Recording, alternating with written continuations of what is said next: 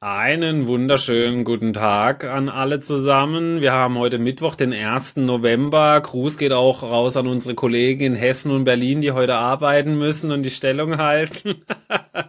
Wir halten Deutschland am Laufen. Ohne uns war die Rezession noch viel stärker. Wir sorgen dafür, dass das Bruttoinlandsprodukt zumindest ein bisschen wieder anzieht. Heute genau, irgendjemand muss ja was machen, vor allem wenn man so die BASF-Zahlen gesehen hat, aber dazu kommen wir später noch äh, dazu. Ja, genau. In Ludwigshafen, das ist halt nicht Hessen, deswegen würden die in Hessen ihren Standort haben, wird's besser aussehen. Ich glaube, nach den Zahlen haben sie dann auch heute den Feiertag wahrscheinlich gestrichen, aber äh, ja gut, ich glaube, so ein Unternehmen steht eh nie still, also ich glaube, da wird auch am Feiertag gearbeitet. Aber ja, es ist wieder mal sehr viel los an den Börsen gewesen. Äh, Realty Income hat mal wieder für Furore gesorgt. Das gucken wir uns heute an. McDonald's hat Mörderzahlen präsentiert, nachdem ja einige gemeint haben, durch die Abnehmspritze äh, kann in, können sie schon Insolvenz anmelden. SoFi, äh, also wirklich sehr viele Zahlen und äh, Sachen, über die wir heute sprechen müssen. An der Stelle denkt doch dran, lasst einen Daumen nach oben da für das Video, folgt uns, teilt uns, liked uns, äh, alles alles, was ihr machen wollt, genau, ja. Aber ja, Michael, sag mal, was ist los? Einige Unternehmen äh, zerreißt ja regelrecht. Äh, also ja. Stimmung eher negativ. Woran liegt's? Ja, also der Markt ist irgendwie echt weiterhin komplett zerrissen. Wir laufen ja jetzt eigentlich in die Börsenphase, wo es rein saisonal besser wird, aber ich denke, man kann jetzt schon so das Fazit ziehen. Es fehlen ja noch ein paar wichtige Zahlen, unter anderem Apple aber man kann das Fazit ziehen, dass die Berichtssaison dann doch eher durchwachsen ist mit teils heftigsten Ausschlägen. Die größeren Ausschläge äh, meistens nach unten. Also wenn man über die Quartalszahlen hält, da muss man auf jeden Fall äh, mit einigem rechnen. Wir haben jetzt wieder ähm, die letzten Tage brutalste Bewegungen nach unten gesehen. Wir haben ja den Solarsektor gehabt. Gestern war äh, Paycom noch. Ich glaube, das ist ein Anbieter von so äh, Gehaltslösungen und sowas minus 38 Prozent habe ich jetzt nur gesehen. Es ist also wirklich, wirklich krass. Und ja, der Markt ist weiter sehr uneins, wie es weitergeht. Auf der einen Seite die ganze geopolitische Lage, das hat sich weiterhin nicht geändert. Dann das Problem mit den Anleiherenditen. Die kamen zwar so ein bisschen zurück, aber so richtig rutschen wollen sie auch nicht. Wir sind heute auch wieder bei 4,9 Prozent bei den Zehnjährigen. Also auch das ist weiter so ein Belastungsfaktor. Heute ist ja auch noch ähm, Fettsitzung, Zinsentscheid. Da wird heute auf jeden Fall keine Zinserhöhung kommen. Also wenn eine kommen sollte, das wäre eine sehr, sehr große Überraschung. Aber die Wahrscheinlichkeit, dass keine kommt, liegt bei 99,7 Prozent. Also da können wir ähm, erstmal entspannt sein, in Anführungszeichen. Was aber dann wichtig wird, ist wie zuletzt immer die Pressekonferenz. Was sagt Jerome Powell? Ich gehe davon aus, dass er immer noch sagen wird, ja, die Inflation kommt ein bisschen zurück, aber ja, sie ist noch viel zu hoch. Das Ganze ist weiter datenabhängig. Wir beobachten die Lage und so weiter und so fort. Und aktuell ähm, wird beim Fed Watch Tool noch eine Wahrscheinlichkeit von 27 Prozent eingepreist, dass es eine weitere Zinserhöhung gibt im Dezember. Ich kann es mir ehrlich gesagt nicht vorstellen, denn wir haben ja jetzt schon wirklich heftige äh, Bremsspuren, sowohl mhm. bei den Unternehmen, da gehen wir ja gleich drauf ein, also die Ausblicke aufs vierte Quartal sind dann doch eher skeptisch, muss man sagen, und teils auch deutlich unter den Erwartungen, vor allen Dingen auch in Europa, aber auch in den USA. Von daher ähm, wäre es gut, wenn der Herr Paul da ein bisschen auf die Bremse tritt und dem Markt äh, ein bisschen Zeit zum Atmen lässt, beziehungsweise ja vielleicht auch die Wirtschaft nicht komplett abwirkt, denn ich glaube 2024 haben es schon einige gesagt, ähm, Rezessionsrisiko steigt. Und ähm, die letzten Konjunkturdaten waren ja auch eher ähm, sehr durchwachsen bis schwach hier in Deutschland auch die ähm, Erzeugerpreise, Einfuhrumsatz, äh, die Einfuhrpreise, die gehen auch deutlich zurück. Ich meine sogar in den Niederlanden habe ich gesehen, dass die jetzt sogar deflationäre Tendenzen haben. Also hier in Europa, wir haben ja die hohen Defizite bei den Staaten, ne, die ganzen Kosten explodieren, was Staatsfinanzierung angeht. Gleichzeitig eine schwache Wirtschaft, aber auch in den USA denke ich, dass da jetzt ähm, so langsam der Deckel drauf ist bei den Zinserhöhungen. Also heute Abend sind wir auf jeden Fall schlauer. Ich äh, hoffe mal, dass der Herr Paul sich so ein bisschen zurückhält, aber gut, wir werden es nachher sehen. Ja, aber wie fandest du jetzt so, wenn du mal so ein Zwischenfazit ziehen würdest, so die aktuelle Berichtssaison, wie zufrieden? Also jetzt nicht von den Kursentwicklungen, aber so von den Unternehmen. Also ich sage, gefühlsmäßig waren fast alle deutlich besser als erwartet, also so ja. zumindest mal so von den wichtigen. Ich weiß nicht, vielleicht sagst du aber auch, nee, fand ich jetzt nicht so. Was wäre so dein Zwischenfazit jetzt?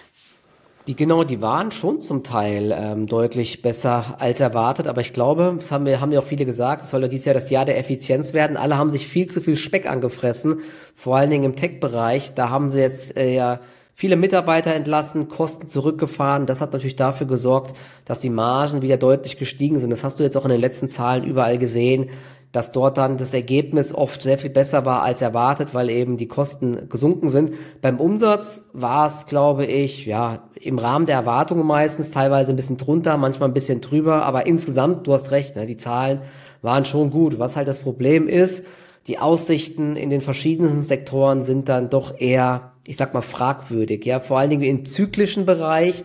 Caterpillar hat ja auch jetzt Zahlen gemeldet. Ich weiß nicht, ob wir die auch noch schaffen kam auch eher nicht gut an, obwohl das Quartal ganz gut war. Mhm. Jetzt haben wir ähm, von mehreren Chip-Herstellern den Ausblick aufs vierte Quartal, der war dann auch teilweise eher mau. Die gehen noch auf BASF und Co. ein, klar, die Zyklika auch eher mau. Aber ähm, was, was zu sehen ist, nochmal, wenn wir jetzt auch nochmal wirklich auf die äh, Reaktion schauen, Teilweise werden Aktien noch versenkt, aber ähm, jetzt hier in Deutschland, BASF und Klöckner Co. beide eher schwachen Ausblick, die haben sogar ins Plus gedreht. Also vielleicht haben wir jetzt auch in einigen Branchen schon das Gröbste hinter uns. Ne? Und die Zyklika, die kaufen wir ja am liebsten eher mal im Dip und nicht äh, in der Euphorie, dass dort dann vielleicht alles Negative eingepreist ist. Also könnte zumindestens ja. äh, eine erste Tendenz dafür sein, aber vielleicht war es auch gestern nur so ein kleiner Bounce schauen wir mal, wie es jetzt weitergeht. Ja, auf BASF gehen wir ja gleich noch ein bisschen näher ein. Ich würde sagen, wir fangen jetzt gleich damit an, weil wir jetzt schon so oft über BASF gesprochen haben. Okay. Äh, haben wir doch da eine saubere Überleitung. Also ich persönlich kann es nicht verstehen, dass die Aktie irgendwie positiv darauf reagiert hat. Wobei irgendwie kann ich es auch wieder nachvollziehen, denn natürlich hat man gleich wieder im Statement mitgemacht, dass die Dividende stabil bleiben mhm. wird. Das ist ja mit, immer mit Abstand das Wichtigste für äh, manche Anleger.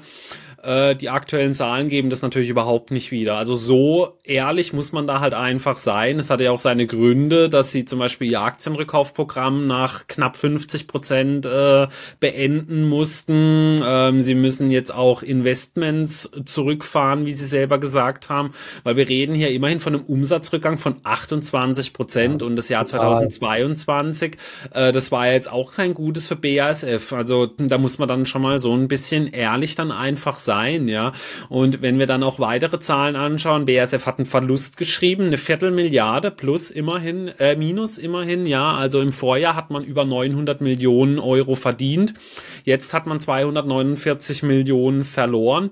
Und äh, es waren dafür halt viele Sachen dafür die Gründe. Das ist jetzt auch nicht eine Stellschraube gewesen oder so. Also sie haben gesagt, sie haben sowohl Probleme bei den Preisen und vor allem bei den Absatzmengen. Außer im Automobilsektor haben sie flächendeckend massiv massiv äh, Nachfragerückgänge gehabt und das ist wirklich schon sehr schwierig. Also das zeugt jetzt nicht nur davon, dass wir jetzt eine Preisexplosion oder eine Kostenexplosion in Deutschland hatten bei der Energie. Wir wissen ja, die Chemie, die ist, glaube ich, allein in Deutschland irgendwie für 20 oder sogar 25 Prozent der Energie verantwortlich. Ja, also das ist jetzt nicht so, dass die Nachfrage konstant hoch wäre, nur die Kosten höher, sondern sie haben auch massive Nachfragerückgänge gehabt. Das liegt natürlich dann auch ein bisschen mit den Preisen dann zusammen, ganz klar. Aber man sieht, finde ich, an den BASF-Zahlen, es läuft aktuell wirklich sehr schwierig. Wie würde Robert Habeck sagen, es ist kein Verlust, äh, sie haben halt einfach nur kein Geld verdient in diesem Quartal, ja. Äh, ich glaube, so kann man es ganz gut zusammenfassen. Ich weiß nicht, siehst du irgendwas Positives an den BSF-Zahlen, das mir äh, nicht auffällt? Ja, sie haben noch einen positiven Free Cashflow, aber ja. wenn man sich die operative Entwicklung anschaut, lange wird der dann auch nicht positiv sein, ja, und man ist ohnehin sehr vorsichtig gewesen, auch mit Aussichten. Eben, äh, es gibt Anzeichen dafür, sie müssen Sachen zurückfahren und so. Ja, aber wovon soll denn dann die Dividende demnächst bezahlt werden? Das frage ja. ich jetzt. So ja, das wundert mich auch, ne? Also, dass sie da so, also ich habe ja selbst noch ein paar BSF-Aktien im Depot, die ist im Minus. Ich glaube, mit Dividende bin ich vielleicht plus minus null, also ist echt kein gutes Investment. Ähm, habe auch schon oft überlegt, ob ich die mal äh, verkaufe, aber sie hatten eigentlich ja auch ein paar spannende Projekte jetzt im Bereich Akkus und so weiter. Aber auch dort gab, hatte ich letztens einen Bericht gelesen, gab es Probleme mit einer mit einem Werk irgendwo in Norwegen war das oder Finnland, ich weiß es nicht mehr genau. Ja, auf jeden Fall. Ähm, bei Zyklikern äh, sollte man halt immer versuchen, dann irgendwie eher in der Boomphase zu verkaufen. Aktuell hängen wir ja in der Rezession, deswegen warte ich jetzt mal noch ab. Ja, insgesamt, also 28 Prozent Rückgang ist wirklich brutal beim Umsatz, ja. Du mhm. hast es mhm. gesagt. Das Einzige, was lief, ähm, noch der Autosektor, aber auch dort gibt's ja jetzt ähm, doch die ein, den einen oder anderen Einschlag. Wir haben es von mehreren Chipbauern gehört, dass die Nachfrage jetzt abflacht. Panasonic hatte zuletzt auch gewarnt, dass äh, die Nachfrage nach E-Autos sinkt beim Model X und Model S. Ähm, so die Ausblicke von Mercedes und Co. waren ja jetzt auch nicht so optimistisch mehr mit Preiskampf und Co. Und Kunden können sich eben die Autos nicht mehr so gut leisten, wenn die Zinsen so hoch sind. Also es gibt extrem viel Gegenwind ich guck mal gerade nochmal nach positiven Sachen, ja. Ja, ja eben also, vor allem, du sagst es ja, der, dem Autosektor geht's ja auch nicht gut. Also das ist ja der einzige Sektor, der jetzt eigentlich noch positiv äh, bei BASF äh, dafür gesorgt hat. Und der, der wir wissen es ja ne? alle, ähm, es gab, glaube ich, jetzt keinen Autobauer, der wirklich sehr positiv jetzt überrascht hat zuletzt. Also ja. vor allem auch nicht bei den Aussichten. Daher die ja. Frage, äh, oder ich sag mal, du hast noch bis Ende des Podcasts Zeit, noch irgendwas Positives zu BASF. Ja, ich, ich habe noch mal ein paar Sachen. Also sie, sie gehen natürlich an die Fixkosten ran, die wollen sie äh, um ja. 1,1 Milliarden senken in den nächsten äh, zwei Jahren. Das ist vielleicht ganz gut. Ob das gut ist, dass man jetzt die Investitionen ähm, um 4 Milliarden reduziert von 2023 bis 2027, das ist das große Fragezeichen. Du hast es gesagt, ne? der BSF-CEO hat gesagt, die Dividende hat eine äh, sehr hohe Bedeutung für den Vorstand. Die soll zumindest gehalten werden. Jetzt aber, ich meine, da sind wir halt wirklich beim Thema. Was bringt es mir, wenn die Dividende gehalten wird, aber der Umsatz und die Gewinne weiter sinken und irgendwann kommt dann halt trotzdem der große Knall. Das kann man halt nicht mehr ewig halten. Sie haben zumindest noch gesagt, dass sich in China die Inlandsnachfrage so ein bisschen erhöht und sie bauen ja ein riesiges Werk dort jetzt auch und da hat, weiß nicht, ob wir darüber schon mal gesprochen haben, ob das so eine schlaue Strategie ist, richtig viele haben Milliarden wir, glaube ich, dort, schon mal, ja. dort zu investieren, das ist halt auch so eine Glaubenssache. Da sind sie auf jeden Fall im Zeit- und Kostenplan. Ob sich das jemals rentieren wird mit der geopolitischen Lage, mit möglichen, äh, ja, Hürden, die einem da dann in den Weg gelegt werden. Darüber sprechen ja auch immer mehr westliche Unternehmen, dass das da so eine gewisse Willkür teilweise gibt von der örtlichen Politik. Also wirklich viele, viele Fragezeichen, muss man sagen. Ja, aber klar, sie, sie steuern jetzt dagegen, indem man die Fixkosten senkt. Ich glaube, sie wollten ja auch ein paar Teile verkaufen und so weiter.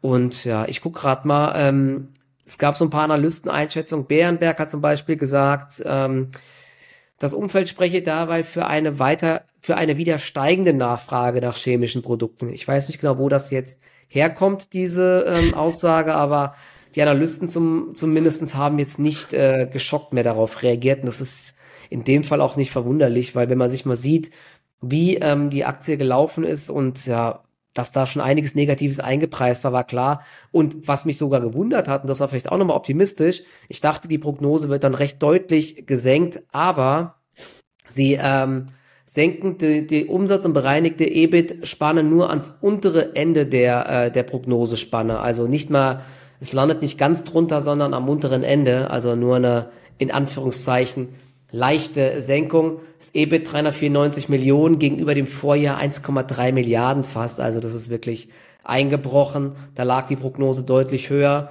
Umsatz war auch deutlich unter den Erwartungen und du hast ja gesagt 28 Prozent runter. Das, Alter, 28 Prozent, das ist wirklich, das ist brutal einfach. Sechs, fast, fast sechs Milliarden weniger Umsatz gegenüber dem Vorjahresquartal. Ne? Also Mengen Preise und ähm, die Währungen haben alle ähm, dagegen gespielt, ja. Und da jetzt eine ganz große Trendwende jetzt schon kommt, keine Ahnung. Ne? Ob man jetzt noch verkaufen sollte in, in, in diese Krise hinein, auch schwierig, ne? Ob das Kind schon in den Brunnen gefallen ist jetzt, ob's das ist ja das Thema. Geht's immer noch schlimmer? Es geht immer noch schlimmer an der Börse. Da hatten wir auch wieder viele Beispiele. Aber ja, ich werde erstmal meine restlichen Stücke noch halten, auf jeden Fall. Was ich da absolut nicht nachvollziehen kann, du sagst du, sie streichen vier Milliarden an Investitionen. Also da frage ich mich schon mal zum ersten, was sollen denn das für Investitionen gewesen sein, die sie jetzt irgendwie für nicht mehr sinnvoll halten? Das ist schon mal so eine erste Thematik, aber was ich dabei schlimmer finde, dass sie an der Dividende festhalten. Eine Dividende, das ist eigentlich eine Erfolgsbeteiligung an einem guten operativen Geschäft und das ist Geld, bei dem das Management ja eigentlich davon ausgehen sollte, dass sie damit nicht mehr genug Mehrwerte für die Aktionäre schaffen können. Ja, aber da frage ich mich jetzt, warum schraubt man seine Investitionen auch in eine Zukunft zurück. Und das ist, glaube ich, gerade aktuell sehr wichtig für BASF mhm. bei diesen makroökonomischen Themen, die sie haben, dass sie jetzt in die Zukunft blicken und sinnvolle Investitionen machen. Das wird zurückgefahren, aber gleichzeitig wird dann wieder plump an den Aktionär was ausgeschüttet, weil sich einfach irgendwie gut für den Aktionär anfühlt. Und das ist, finde ich, auf ja. Dauer oder eigentlich schon relativ kurzfristig eine Strategie, die gar nicht aufgehen kann, ja die wissen natürlich, wenn sie jetzt die Dividende irgendwie cutten würden oder so, dass es dann äh, nochmal einen großen Abverkauf gibt. Aber ey, dann beiße ich doch lieber einmal in diesen sauren Apfel rein, mhm. anstatt dass ich mir dann da immer wieder an anderen Ecken und Enden probiere einzusparen, um die Dividende zu halten. Denn wir haben es ja gesehen, sie haben in dem Quartal keinen Gewinn gemacht. Ich weiß nicht, ob es im nächsten Quartal auch so sein wird. Äh, also aktuell die Umstände lassen es einfach nicht zu, weil das Unternehmen doch wirklich ganz andere Herausforderungen hat als jetzt einfach nur seine Dividende zu halten, finde ich mhm. ganz schlechtes Management, muss ich persönlich sagen. Also Hast das ist recht, auch so meine große Kritik immer bei diesen uh, Dividendenunternehmen. Da wird einfach so auf Biegen und Brechen probiert, die Dividende zu halten und das teilweise unter ja sehr schlechten Voraussetzungen, vor allem eben auch die dem Unternehmen meines Erachtens nach schaden, denn die, sie werden sich ja mal über diese vier Milliarden Investitionen, du machst ja nicht einfach eine Vorstandssitzung und sagst, ja okay, jetzt investieren wir mal diese Milliarde dorthin und so. Was meinst du, wie viele Arbeitsstunden da immer reinfließen, bis du ja. eine Investition beschließt und jetzt dann einfach auch mal wieder sagst, ja nö, also das machen wir jetzt nicht, wir schütten lieber wieder eine Dividende aus, das halten wir für sinnvoller. Also finde ich eine absolute Katastrophe, aber ich glaube glaube, ähm, da muss sich dann jeder halt selber drüber äh, im Klaren sein, ob dann einem diese Dividende aktuell dann doch deutlich wichtiger ist, denn am Kurs sieht man es, also BSF hat sich auch einfach sehr schwach entwickelt dann, ja. Ja, also vielleicht noch ganz spannend, ähm, der Martin Brudermüller, das ist ja schon ein langjähriger CEO, der ja. hört ja dieses Jahr Ah, nee, der hört, glaube ich, nächstes Jahr auf. bis Dezember soll noch ein Nachfolger kommen. Und vielleicht ist es ja auch dann dort so, ne, dass der Nachfolger einmal jetzt dann auch nochmal anderweitig aufräumt und vielleicht auch die Dividende einmal cuttet. Ja, das Muss man gucken, gesagt, ja. ne, das wird wahrscheinlich dann erst nochmal einen richtigen Ausverkauf sorgen, aber zumindest auf einer Basis, auf einer niedrigen Basis könnte man dann wieder vielleicht investieren und dann auch mal wieder die, die Dividende erhöhen. Ne? Da hat sich ja auch schon lange nichts mehr getan. Und eben es ist natürlich, es ist natürlich auch echt, also in dem Fall ist es wirklich, Viele behaupten ja, Dividende ist kompletter Schwachsinn. Das sehe ich absolut nicht so.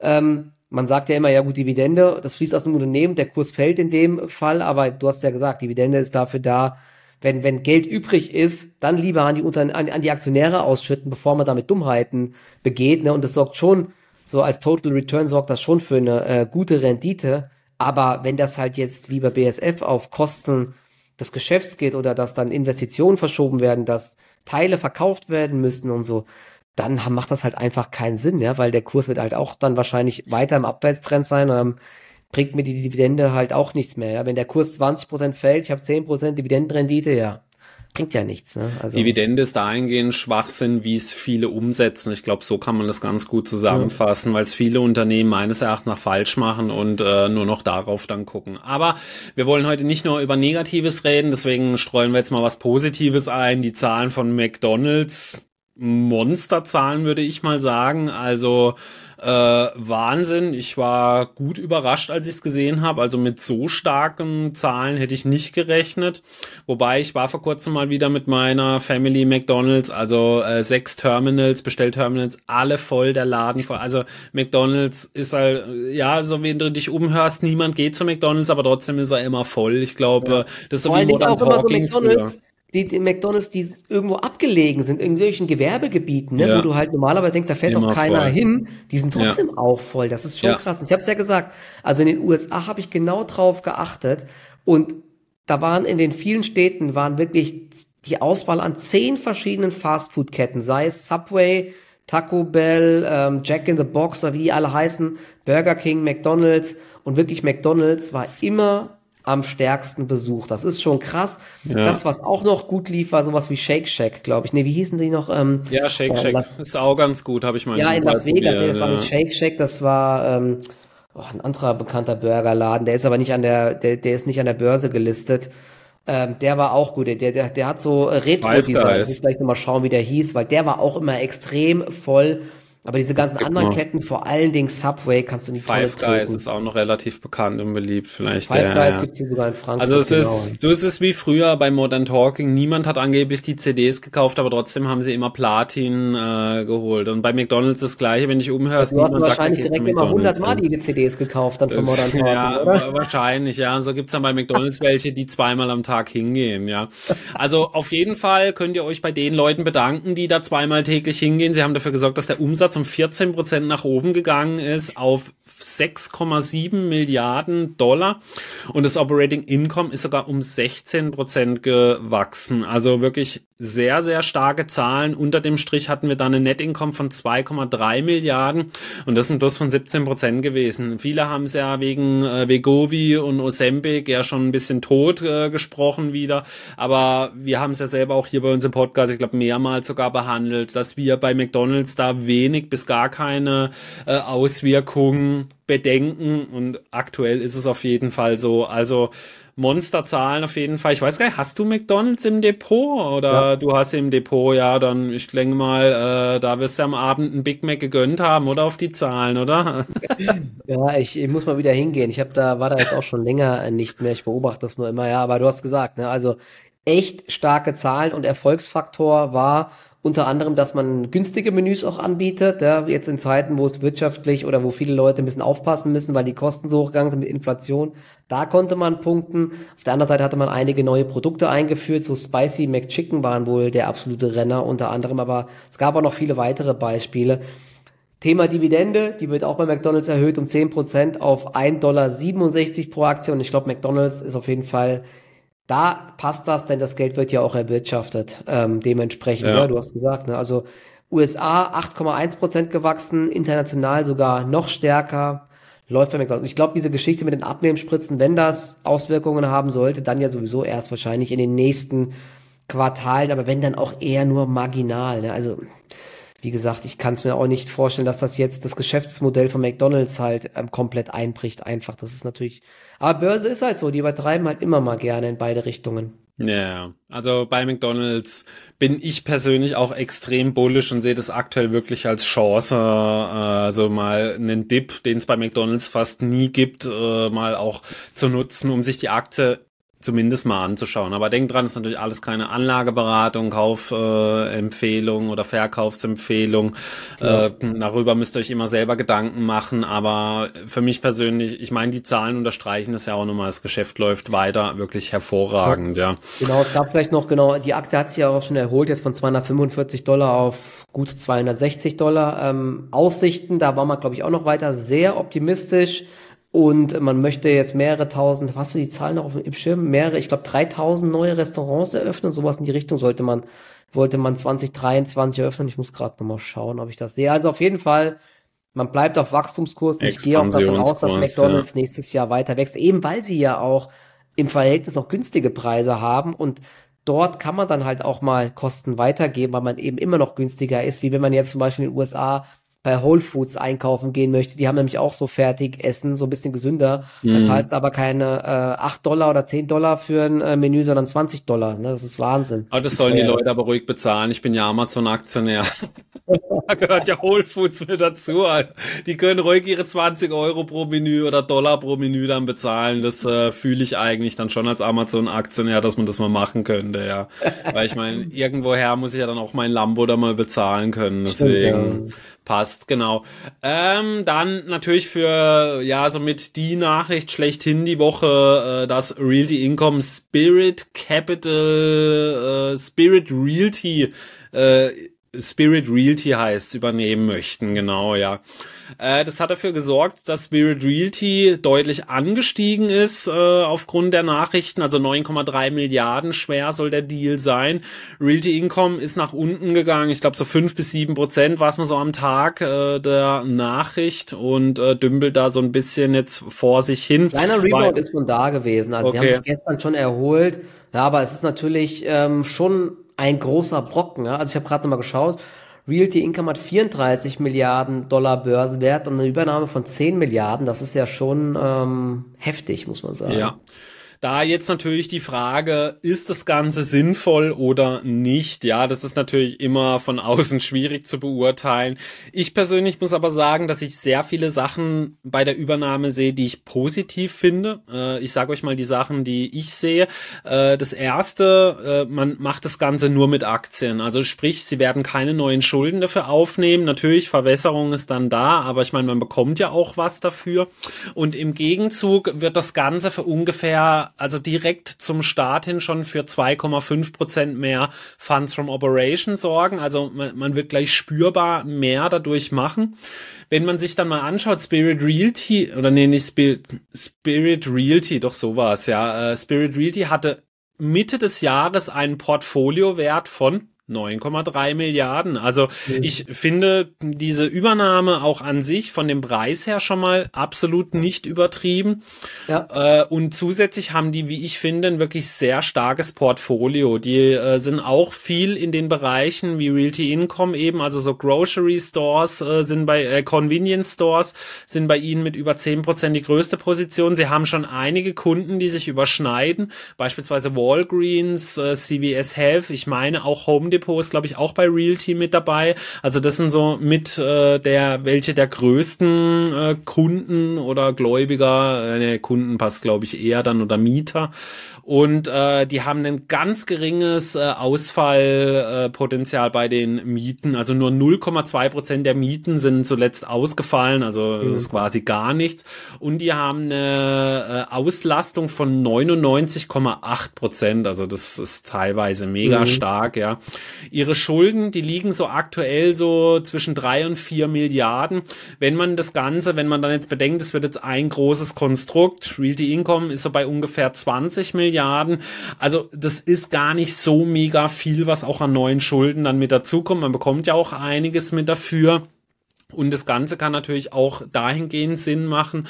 Äh, Spirit Realty hat eine äh, etwas schlechtere Kredit, ein schlechteres Kreditrating mit äh, Triple B bei S&P. Da ist zum Beispiel Realty Income ein bisschen besser. Also auch mhm. da so ein bisschen so Synergieeffekten können da Sinn machen, wenn Refinanzierungen anstehen. Ich persönlich muss sagen, ähm, ich finde gerade jetzt auch so in diesem schwierigen Umfeld, in dem wir aktuell sind, ist es eigentlich eine äh, Akquirierung, wo ich sage, ja, das macht durchaus Sinn, weil viele Sachen, die sie haben, die überschneiden sich halt auch einfach schon. Also da hat eben auch äh, Realty Income die Expertise, die sie mitbringen, die Erfahrung. Und äh, ich muss persönlich sagen, ich finde das Ganze eine relativ sinnvolle und gute Übernahme, vor allem eben jetzt auch so in der aktuell schwierigen Zeit. Es ist ja irgendwie immer interessanter, in solchen Krisenzeiten was zu übernehmen, weil du da auch in der Regel das Ganze eben deutlich günstiger günstiger kannst, ja. wie eben noch vor zwei, drei Jahren dann als gefühlsmäßig äh, ja äh, ein Quadratmeter in mehreren Kilo Gold aufgewogen worden ist, so im Immobilienbereich. Ja, also ja.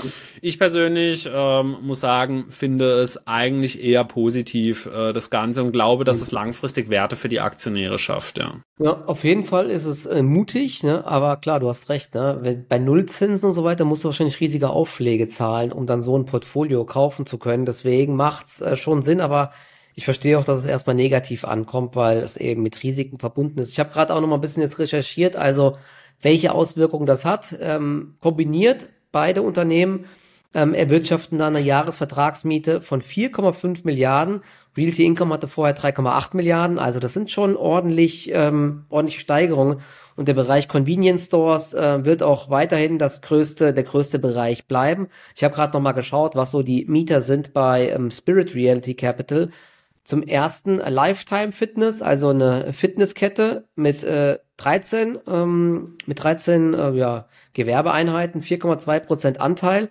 Der zweite Teil, ja, das ist doch ganz spannend, ja. Also Golfclubs, also wir können bald äh, Golf spielen, wenn du Anteilseigner wärst.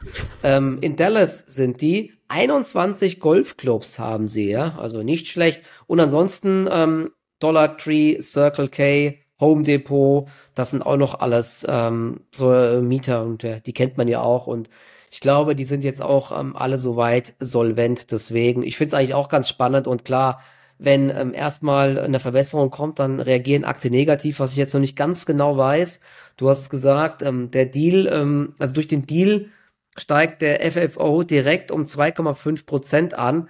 Basiert es dann auf der neuen Aktienanzahl oder noch auf der alten? Wahrscheinlich ja auf der neuen dann wahrscheinlich. Ja, nee, sie ne? haben per Share gesagt, also das sollte dann eigentlich auf der neuen Aktienanzahl dann sein. Also so hab's ich zumindest verstanden, ja. das ist jetzt alles ein bisschen unter ja, muss ja sein, ansonsten müsste es ja viel, viel mehr sein, weil es ja schon eine riesige... Ja, nee, ähm, sie haben gesagt, also ich meine, also es stand da äh, 2,5 Prozent per Share, also da gehe ich auch mal davon aus, dass das dann äh, mit dem neuen dann äh, schon ist. Also äh, ja, eben 2,5 insgesamt wäre ja deutlich deutlich zu wenig dann, ja. Also da bin ich mir relativ sicher, dass es hieß 2,5 mhm. per Share, also nach der Akquirierung dann, ja. Also äh, sollte eigentlich insgesamt positive Effekte eigentlich haben und äh, eben, und das alles natürlich dann, da es mit Aktien bezahlt wird, also halt nicht irgendwie zu äh, irgendwelchen horrenden Konditionen dann, ja. Also muss ich persönlich ja, aber sagen. Unterm Strich ist, es bleibt halt unterm Strich so, ne? Realty ja. Income und auch viele weitere Unternehmen, die hängen halt ähm, auch als Dividendenwert und so weiter an ähm, auch an dem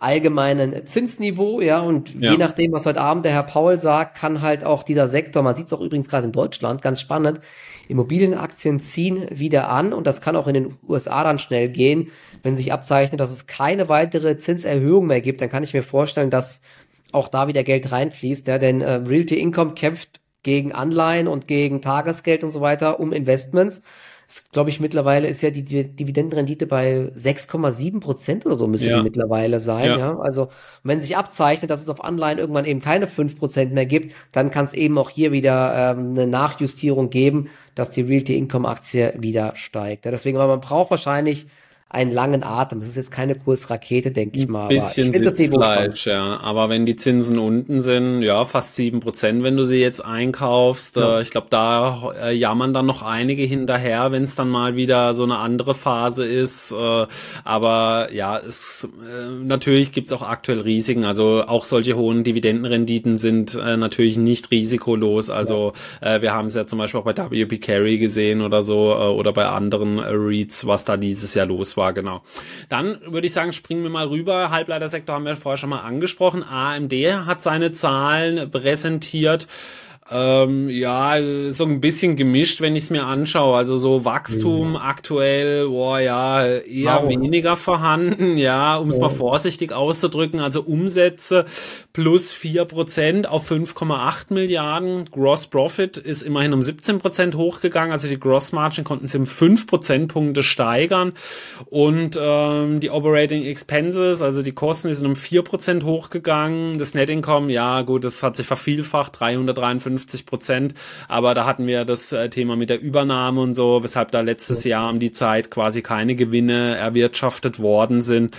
Ähm, ja, es ist schwierig. Man muss natürlich jetzt auch dabei bedenken, dass die Bewertungstechnik auf einem ganz anderen Niveau auch wie eine Nvidia jetzt zum Beispiel sind. Also da hat jetzt der Markt auch nicht irgendwie mit solchen äh, Wachstumsraten wie bei Nvidia mhm. gerechnet. Also ich habe mal geschaut, ein erwartetes KGV liegt aktuell bei 24, Pack Ratio 1,15. Das ist eigentlich sogar relativ niedrig. Also ab 1,0 sagt man sogar unterbewertet.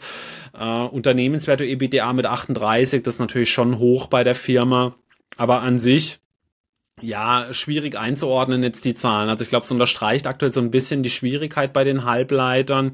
Aber da sieht man auch, wie schnell das geht, wenn man bedenkt, so bis vor ein paar Quartalen das AMD also fast dreistellig noch gewachsen, zeitweise zumindest. Und jetzt auf einmal macht's Puff, ja, und der Umsatz äh, nur noch plus, also im einstelligen Bereich, ja. Ich weiß nicht, wie hast du die AMD-Zahlen gesehen? Äh, Gab es da was Positives noch zu berichten oder aussichtstechnisch? Wie denn da aus? Ja, die Aussichten waren, wie gesagt, nicht so gut. Ne? Du hast gesagt, gesagt, ich habe jetzt gerade immer noch mal auf den Kurs geschaut. Also wir sind ja ähm, gegenüber dem Vorjahr um 4,1 Prozent gewachsen. Ne? Also es ist wirklich ein sehr, sehr Mauswachstum. Das war mhm. sogar noch ein Ticken besser als erwartet. Das äh, Krasse ist aber, dass die Aktie gegenüber dem Vorjahr sich teilweise verdoppelt hat und jetzt aber immer noch 50 Prozent höher steht. Also wir hatten ja dieses ganze Thema mit künstlicher Intelligenz und das hat ja alle quasi alle Schiffe angehoben und wir haben ja schon oft drüber gesprochen, dass man das bisher eigentlich nur bei Nvidia sieht, dass da so richtiger Push von ja. kam. AMD und Co. sind alle mitgeschwommen, aber es kommt halt noch nichts nach. Sie wollen alle was rausbringen, was entwickeln, aber ja, es tut sich nichts. Und der, der einstige Wachstumsbereich, Data Center, der war, glaube ich, flat year over year, 1,6 Milliarden Wachstum. Probleme gab es vor allen Dingen wieder im Gaming-Bereich, der ist sogar 8% gesunken. Und man merkt halt auch bei AMD insgesamt eine gewisse Zurückhaltung. Der Ausblick war ähm, unter den Erwartungen und deswegen ist die Aktie auch 2% im Minus. Also die Reaktion ist eigentlich echt moderat, muss man sagen. Hätte auch schlimmer kommen können.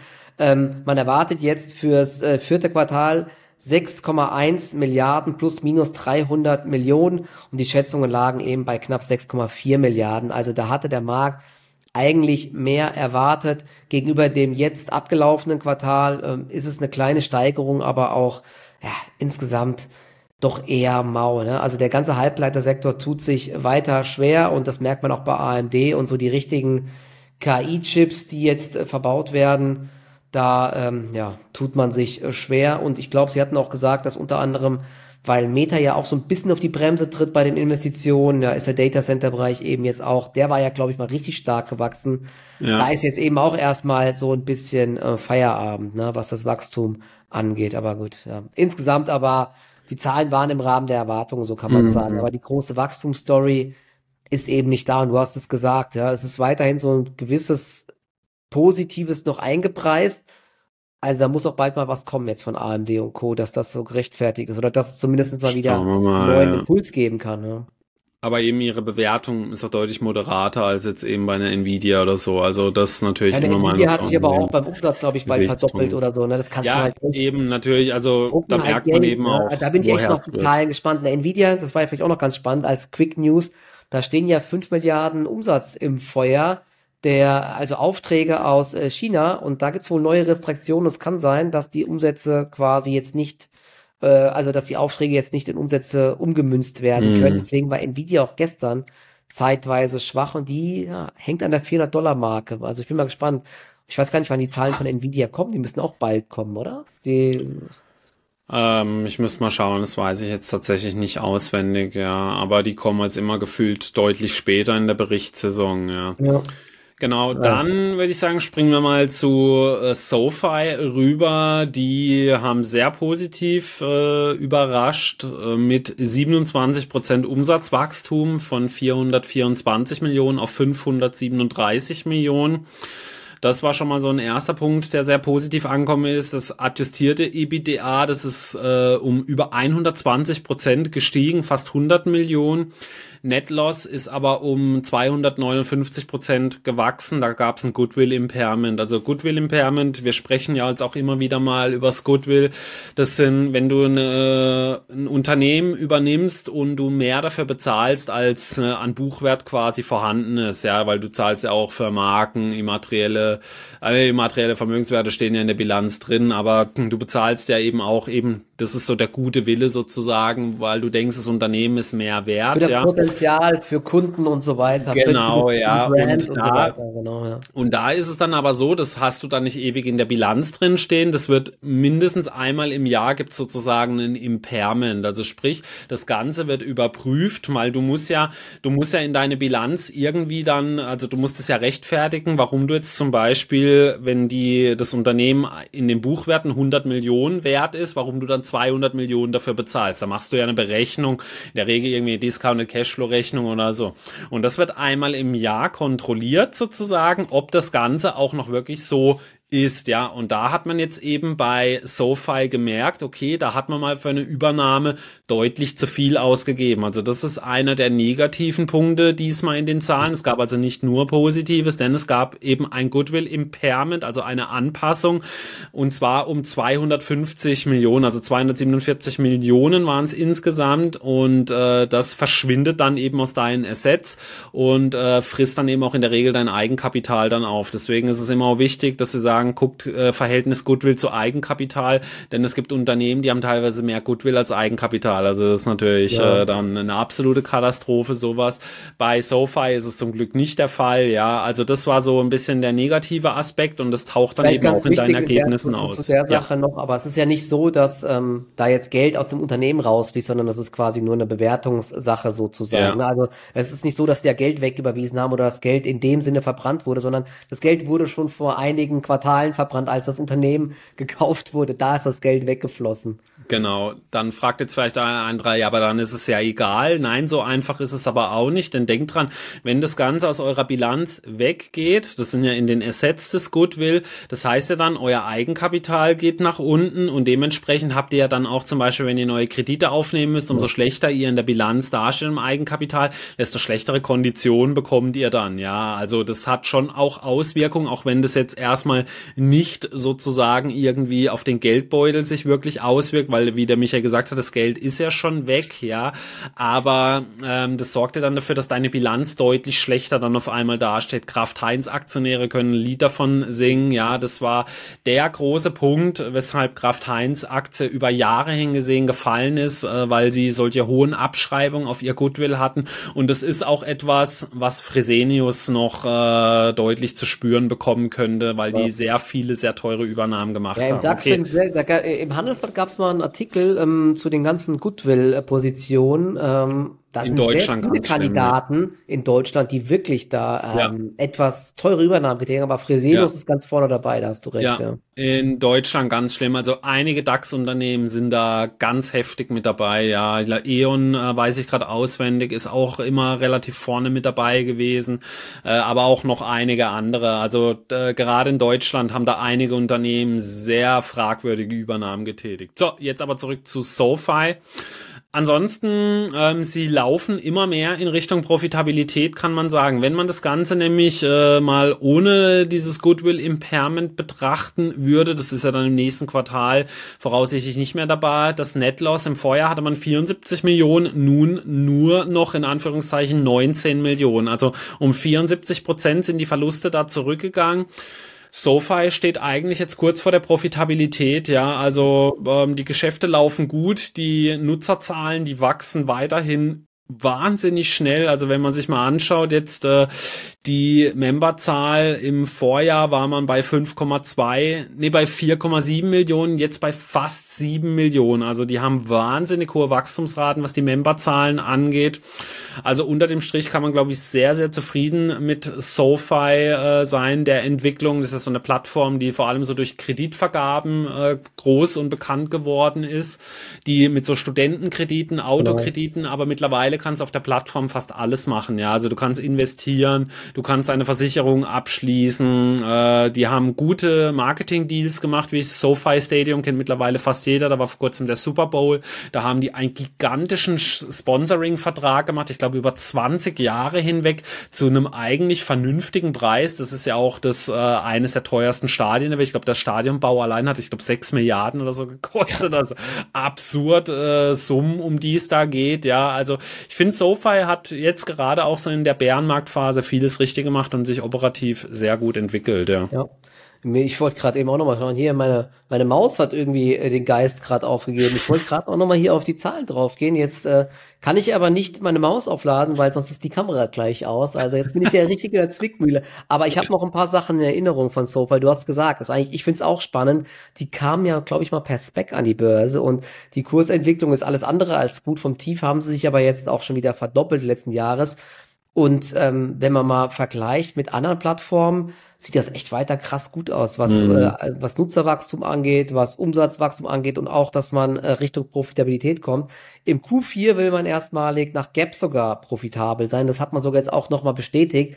Deswegen war die Aktie auch dann am Tag der Zahlen danach, ich glaube, 15 Prozent im Plus.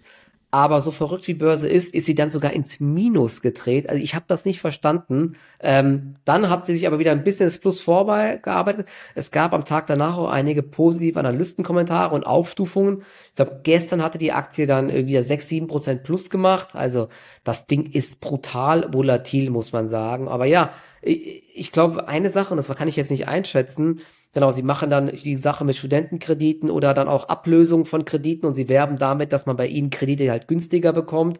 Und sie haben, wie gesagt, einen richtig heftigen Zulauf an Neukunden. Mhm. Ähm, die Frage ist, äh, wie das mit den Krediten läuft, ob die im eigenen Buch sind, ob die weitergegeben werden. Ich glaube, die werden teilweise auch weitergegeben, denn wenn die Wirtschaft jetzt abkühlt, kann natürlich auch schnell mal ein Problem kommen, wenn du Kredite an äh, bonitätsschwache Studenten oder andere Kunden rausgibst, dass das halt dir irgendwann ähm, ja die Bilanz verhagelt, sage ich mal. Das weiß ich jetzt gerade nicht. Ne? Deswegen also Sie haben da einiges in der eigenen Bilanz drinstehen, aber ob das jetzt alles irgendwie bei Ihnen ist, oh, das weiß ich jetzt tatsächlich auch nicht auswendig, mhm. ja. Ähm, aber wie du sagst natürlich, ja, ähm, es, da kann natürlich was kommen. Äh, Sie haben aber mittlerweile halt echt viel, also ich habe es jetzt gerade nochmal aufgemacht nebenher. Also du kannst eben verschiedene Sachen finanzieren, also nicht nur deinen Studentenkredit, sondern auch Auto, äh, kleine ja. Immobilien oder so, wie Sie selber sagen.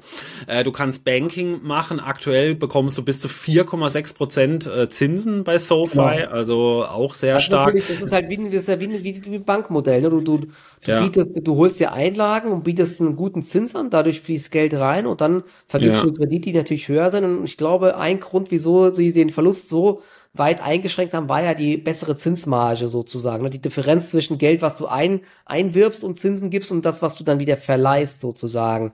Also ja. da, das Geschäftsmodell ist sehr profitabel. Du kannst sogar kleine Unternehmen damit finanzieren lassen. Also Small Business Loans gibt's auch. Äh, investieren kannst du in alle möglichen Richtungen. Also sie haben es ja selber mal gesagt, SoFi möchte so das Amazon des Fintech-Bereichs sein, wo du also quasi so alles machen kannst. Äh, also ich bin sehr gespannt, wie es bei SoFi weitergeht. Ist für mich einer der Turnaround-Kandidaten ja. schlechthin eigentlich, weil es eigentlich gut läuft und ich auch das Geschäftsmodell und das Produkt an sich interessant finde. Ja, weil man halt so viel damit machen kann. Ja, also sehr interessant spannend, ja, genau. Ähm, ich weiß nicht, wolltest du zum Abschluss noch äh, Orsted äh, kurz dran nehmen? Da war ja wieder einiges los, da ja, wurden Zahlen Vielleicht verkündet. machen wir das das nächste Mal. Jetzt kann ich gar nicht mehr hier äh, hin und her. Ja, ich kann nur so viel sagen, dass Orsted äh, mal wieder äh, getreu dem Motto schlimmer geht immer, trifft heute mal wieder auf Orsted zu. Zuvor war es ja bei Enphase und Solar Edge.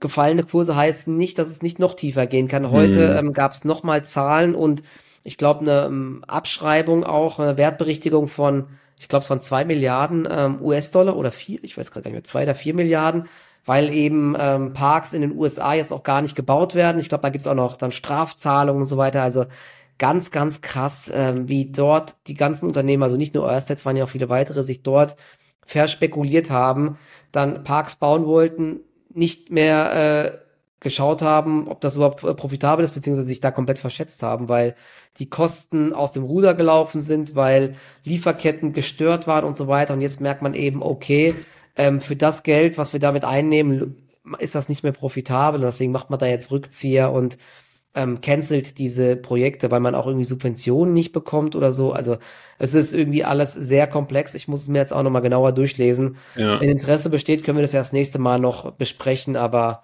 genau. Offshore, Windenergie, ja, es ist einfach brutal. Genau. Wenn ihr mehr davon äh, wollt, äh, schreibt uns nochmal in die Kommentare unten rein. Ansonsten, es gibt ja auch weiterhin einige Earnings die Woche, die noch drankommen. Apple ist ja unter anderem auch mit dabei. Äh, PayPal, glaube ich, auch noch. Ähm, PayPal, ist die nicht heute oder auch morgen? Äh, also PayPal ist, glaube ich, sogar heute. Blog ja. kommt morgen noch. Ähm, ja, also sehr viel auch wieder ein Absturzpotenzial mit dabei. Ja, dann würde ich sagen, ähm, wir bedanken uns wie immer bei euch fürs Zuhören und äh, wir hoffen, wir hören uns dann auch Ende der Woche wieder, wenn die zweite Folge in der Woche kommt. Macht's gut, ciao, ciao.